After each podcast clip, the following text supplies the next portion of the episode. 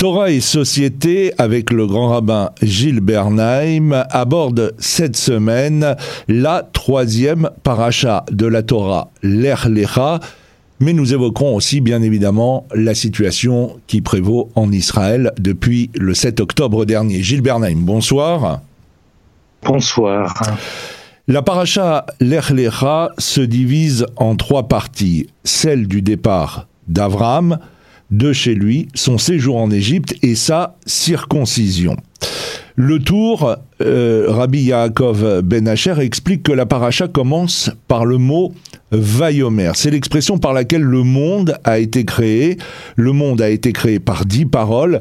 Divers mots signifient en hébreu dire, mais les dix actes créatifs du monde ont été suscités par l'utilisation du verbe amar, et c'est ce même mot qui ouvre l'ère d'Abraham. Cela nous indique, dit le tour, que toute l'histoire d'Abraham non seulement est une ère créative, mais bien plus, elle est de la même nature que la création elle-même. Abraham recrée le monde, dit le tour.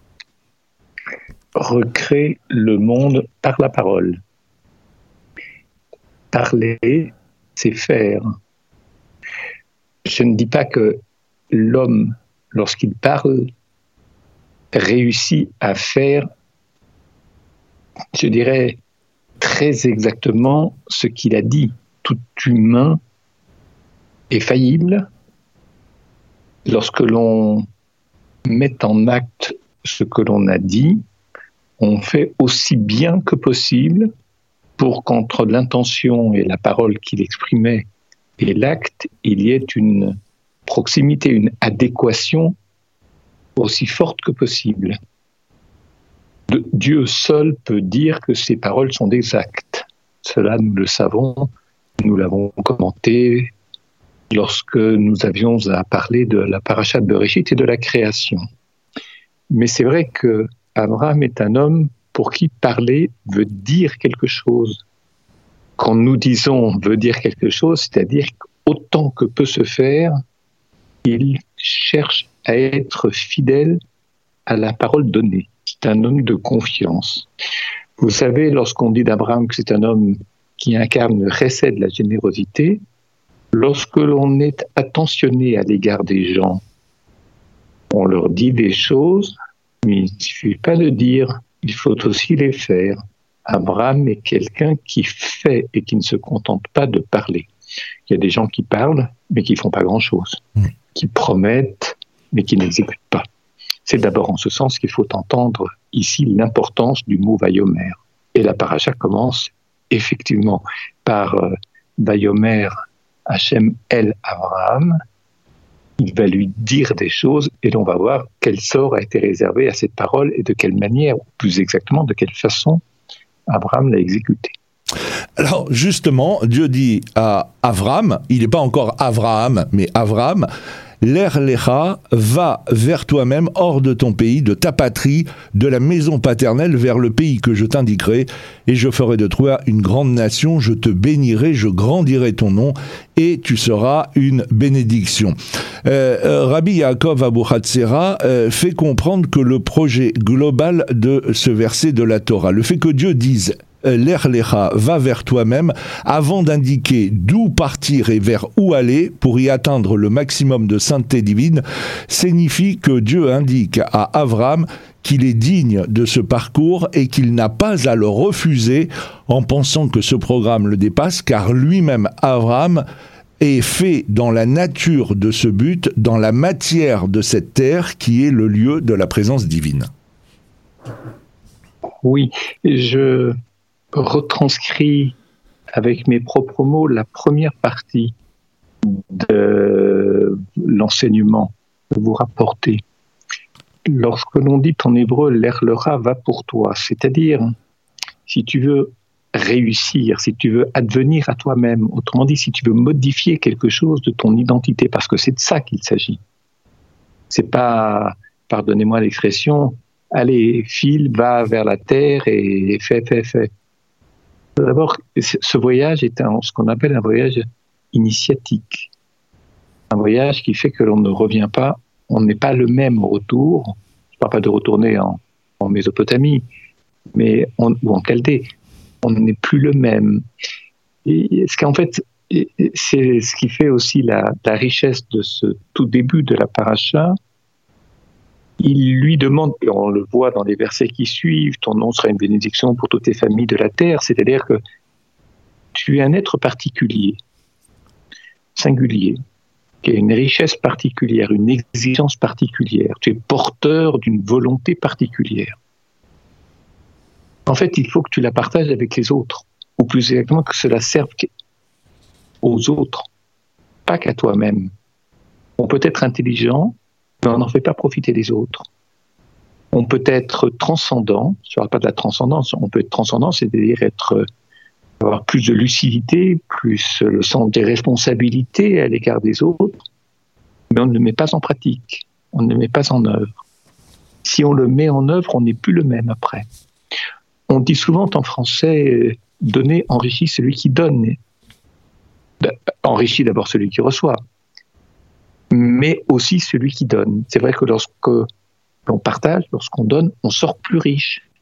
Parce qu'en partageant, on apprend à connaître les besoins des autres.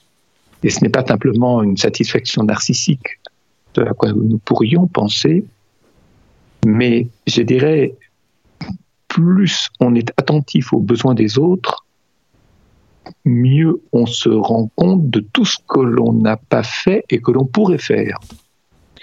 Ça, c'est la problématique d'Abraham. Autrement dit, si je devais résumer, il lui demande, va pour toi, quitte la maison de ton père, etc., quitte cette terre natale, oui. Autrement dit, quitte, j'allais presque dire, l'universel de ton enfance, l'environnement de ton enfance, ce que tout le monde partage, qu'on appelle l'universel, et puis attache-toi à modifier ta singularité. D'abord, prends-en conscience, ta singularité, tu, en feras profiter les autres et tu deviendras quelqu'un d'autre encore. C'est-à-dire ça, ta singularité en sera enrichie, développée. Ça, c'est le début de, de ce texte. Mais là, on va déboucher sur autre chose probablement. Il ne lui dit pas où aller. Mhm. Dieu ne dit pas à Abraham, va vers la terre de Canaan. N'est pas écrit dans le texte. Ce n'est que lorsqu'il y arrivera que le texte dira, il arrive en terre de Canaan. C'est intéressant. D'autant que nous savons à la lecture des derniers versets du chapitre 11 de la fin de la parashat Noir que le voyage initiatique, pas le voyage initiatique, mais le voyage tout court a débuté sous l'autorité de son père Terah, qui est un idolâtre, qui a emmené avec lui Abraham, Sarai, Lot et quelques autres personnes pour aller vers la terre de Canaan. Nous le voyons au verset 31 du chapitre 11. Mais au chapitre 12, au début, à aucun moment Dieu ne lui dit d'aller vers la terre de Canaan. Il aurait pu le lui dire les raisons pour lesquelles Terrar se dirigeait vers la terre de Canaan, bien qu'il n'ait pas pu arriver au bout et qu'il est mort en route, mais peuvent être différentes pour Abraham qu'elles ne l'étaient chez Terrar. Donc le texte nécessairement aurait pu rappeler que s'il va vers la terre de Canaan, c'est pour une certaine raison. Et si c'est pour une certaine raison, c'est peut-être là-bas que ça doit s'accomplir. Mais ce n'est pas dit dans le texte. Je ne dis pas que cette question ouvre un mystère, on peut, on sait répondre, les Mefarshim savent y répondre, ce n'est pas l'objet à l'instant présent, mais je voulais simplement le signaler. En vous écoutant, euh, Gilles Bernheim, euh, on, peut euh, d'une certaine façon être un peu surpris parce que Abraham n'a jamais entendu la parole de Dieu. D'un seul coup, Dieu s'adresse à lui, il lui demande des choses pour le moins incroyables, c'est de quitter sa vie telle qu'il la vit depuis, depuis de nombreuses années, et d'aller avec les siens vers un endroit qu'il ne connaît pas, qui n'est indiqué nulle part, euh, il y a chez euh, Abraham une, une confiance euh, en Dieu absolue, surtout que c'est la première fois qu'il entend cette, cette, manifestation, cette manifestation divine. par rapport aux événements dramatiques, tragiques, horribles que l'État d'Israël vit depuis le 7 octobre dernier. Euh, est-ce que euh, on peut entendre que cette confiance en Dieu, par moment, elle peut être, elle peut être altérée et que certaines questions peuvent se poser sur, je dirais, le silence de Dieu? On s'est beaucoup posé cette question dans l'histoire juive depuis l'Inquisition, les pogroms, bien évidemment la Shoah et le 7 octobre. Je vais vous répondre de manière très prudente. Je veux dire par là que j'écoute euh, avec ou sans intérêt des prises de parole de rabbinim euh, que je retrouve sur YouTube, comme beaucoup d'entre nous, qui relisent euh, le livre d'Ézéchiel, le livre de Daniel, des livres de prophètes ou des écrits, c'est-à-dire des ketuvim, et qui, j'allais dire, qui dupliquent ces versets sur la réalité présente, comme si tout avait été dit et déjà inscrit dans les prophéties de l'époque. La première, ma première réaction, c'est de me dire, mais si tout a déjà été écrit, pourquoi ne l'avoir pas dit avant le conflit? Pourquoi ne nous, avoir pas alerté avant? Après coup, c'est toujours, il est beaucoup plus facile de dire, mais c'était déjà prévu. Parce que si on cherche au milieu de milliers et de milliers de versets, on en trouve toujours, on trouve toujours des versets troublants qui ressemblent à la réalité. Mais je dirais que je ne suis pas toujours sûr que ces versets ont été écrits pour épouser un jour une réalité présente, actuelle. Il est possible qu'ils aient déjà servi en d'autres temps et qui serviront en d'autres temps. Alors là, il faut éviter, éviter les lectures opportunistes, qui consistent en fait à se glorifier de savoir comprendre, de pouvoir comprendre l'histoire présente.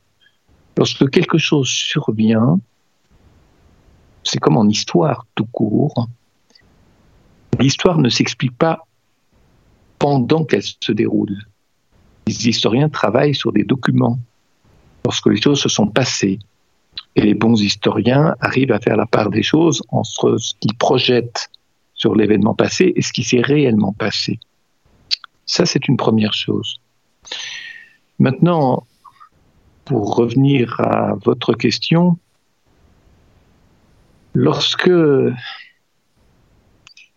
aujourd'hui se sont déroulées, aujourd'hui, hier, se sont déroulées des choses terrifiantes, ma première interrogation n'est pas savoir si c'était prévisible, ce qu'étaient les intentions divines, comment les hommes se sont comportés avec Dieu, pour une raison très simple, c'est qu'on est tous solidaires, que l'Israël Révim est basé.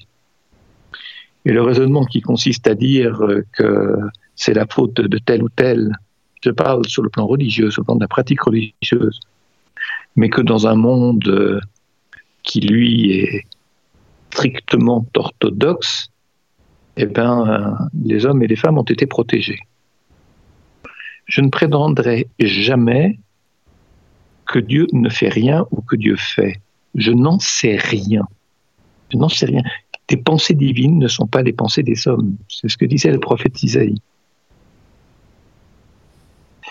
À partir de là, ce n'est pas un manque de confiance en Dieu, c'est d'abord un souci de réfléchir avec euh, modestie, avec rigueur, avec beaucoup d'exigences pour comprendre ce qui s'est passé. La première question est celle de la responsabilité des hommes. Avant de parler de la responsabilité de Dieu et de parler de Dieu, pourquoi Dieu n'a pas fait ci, Dieu n'a pas fait ça. La responsabilité des hommes, elle est claire, même si je n'ai pas à y répondre. Lorsqu'il faut des heures et des heures pour l'armée, pour venir euh, mettre fin au massacre, le jour de Simchat Torah, il y a quelque chose qui ne va pas. Peu importe qui est le responsable de ça, ce n'est pas l'objet, et d'autres le feront en d'autres temps, après la guerre. Aujourd'hui, il faut être unis et de toutes nos forces lutter contre nos ennemis. Et Dieu sait s'ils sont pervers, Dieu sait s'ils sont menteurs, et Dieu sait s'ils sont dangereux. Ça, c'est une chose. Maintenant, euh, je vais vous dire une chose. Ce raisonnement-là est le même que celui que nous pouvons tenir face à cet événement unique dans l'histoire universelle, à savoir la Shoah. Pourquoi Dieu a laissé faire une telle chose? Il y a eu autant de juifs euh, pratiquants que de juifs non pratiquants qui étaient tués sans distinction. On tuait les hommes, on tuait les femmes, on tuait les vieillards, on tuait les enfants parce qu'ils étaient juifs, comme cela s'est passé le jour de Simchat Torah. Et ces hommes et ces femmes sont morts le kiddush, comme pour le kiddush Hachem, pour la sanctification du nom divin. Nous le répétons dans nos prières à divers moments de l'année. Dieu, dans tout ça, la logique divine, la cohérence, je ne la connais pas. Ce qui ne veut pas dire que je n'ai pas confiance en Dieu. À partir du moment où l'on ne comprend pas, où l'on ne connaît pas les intentions divines, indépendamment de cela, j'ai confiance en la volonté divine. J'ai confiance non pas pour le récupérer, parce que, vous savez, lorsqu'on dit Dieu n'était pas avec nous, Dieu nous a protégés, etc., Dieu n'est pas un guerrier, Dieu n'est pas un gardien, même si des mots des psaumes le disent. Mais pour nous, humains, ces mots sont utilisés pour nous consoler, pour nous réconforter, pour nous donner confiance. Mais Akadosh Baruch le Saint béni soit-il, n'est pas un chef de guerre. Il n'est pas un thérapeute. Indépendamment du fait que dans la relation que je peux avoir avec Dieu, je peux vouloir lui parler avec lui, être réconforté par ses textes, mais pas pour autant me substituer à ses intentions. Ce n'est pas la même chose la présence divine, elle est permanente pour un juif croyant. Elle aide le juif croyant à traverser des épreuves, et parfois des épreuves terribles.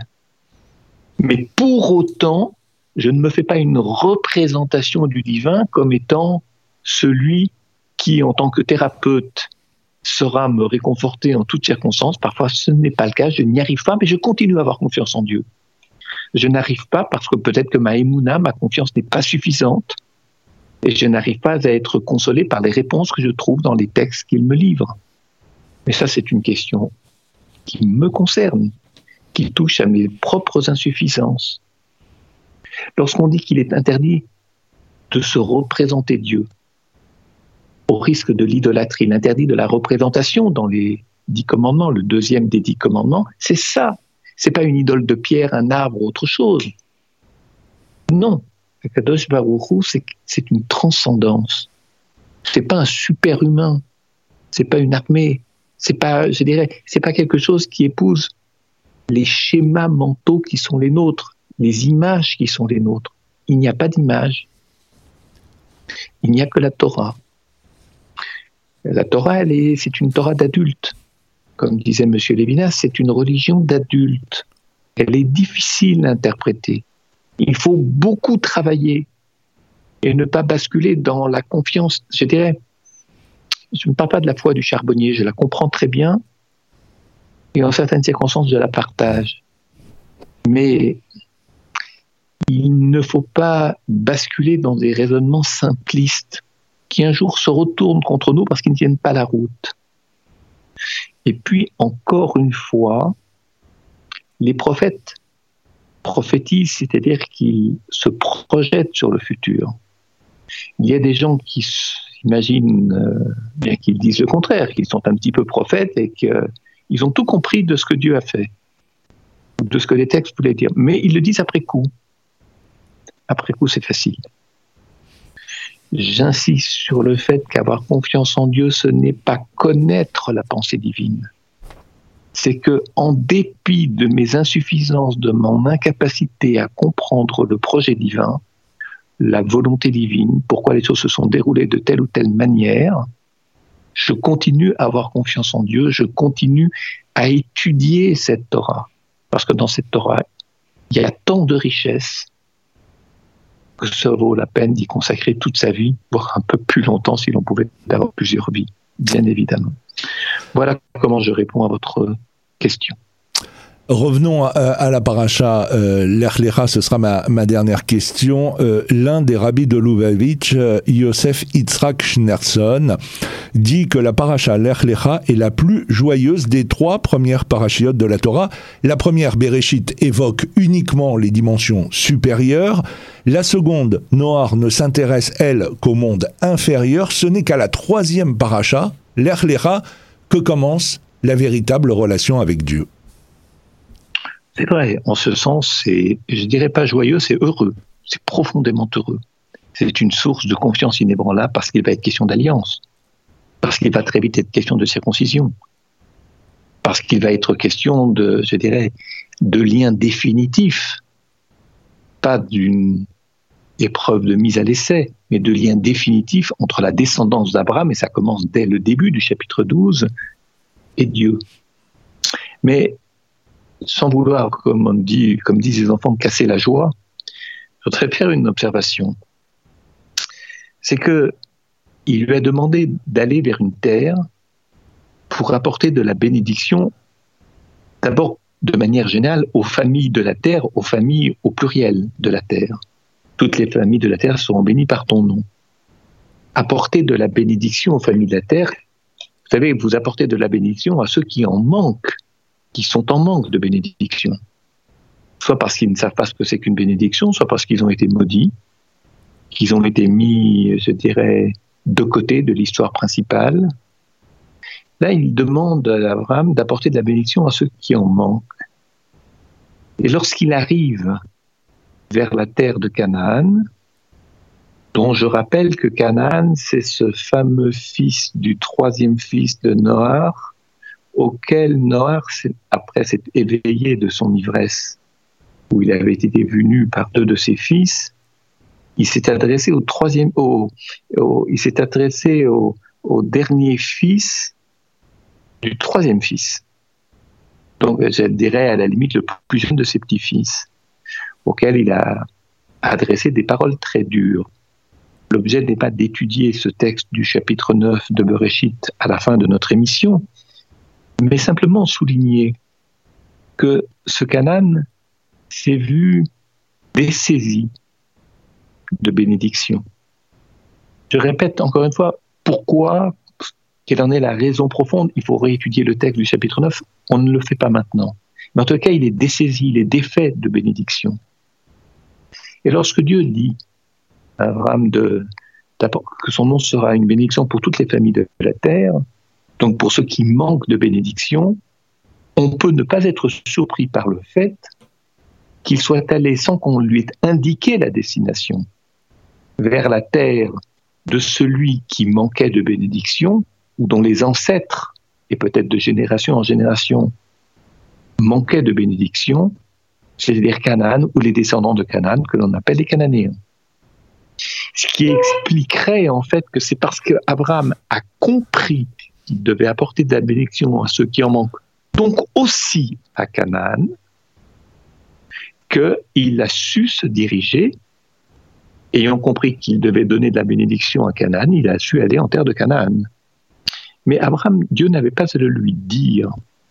Vous savez, si vous me permettez une image, euh, le vendredi après-midi, euh, les mères de famille qui préparent Shabbat sont parfois très fatiguées par les nombreuses charges qui pèsent sur elle dans la préparation du Shabbat. Pendant ce temps, il y a des enfants qui s'amusent dans la famille, ou le mari qui travaille pour son compte.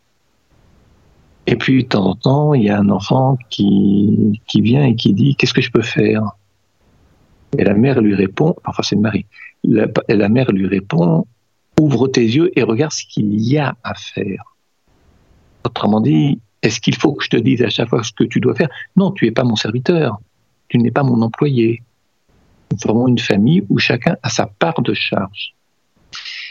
Autrement dit, il n'est pas nécessaire de dire les choses à des gens qui ont des yeux ouverts, des oreilles qui entendent et qui savent, euh, je dirais, s'intégrer et faire comprendre très vite ce qu'elles ont à faire.